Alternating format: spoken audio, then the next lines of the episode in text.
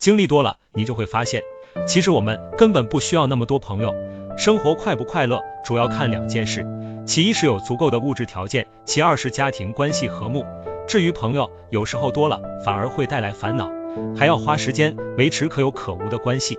朋友不多的人，日子才风轻云淡。当你风光的时候，那些表面上对你好的人，别当真，他们是带着目的接近你，一个目的达成，接着为了下一个目的。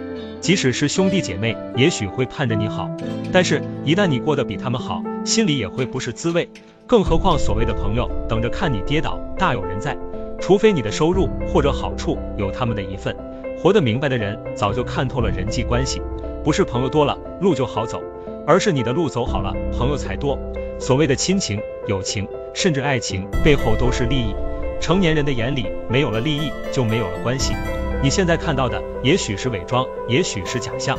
人生落魄一次，甚至负债累累，低谷期的你，亲友远离，才体会到人情冷暖，世态炎凉，就懂人心了。告别天真，在困难的时候，如果还有人在乎你，请一辈子珍惜。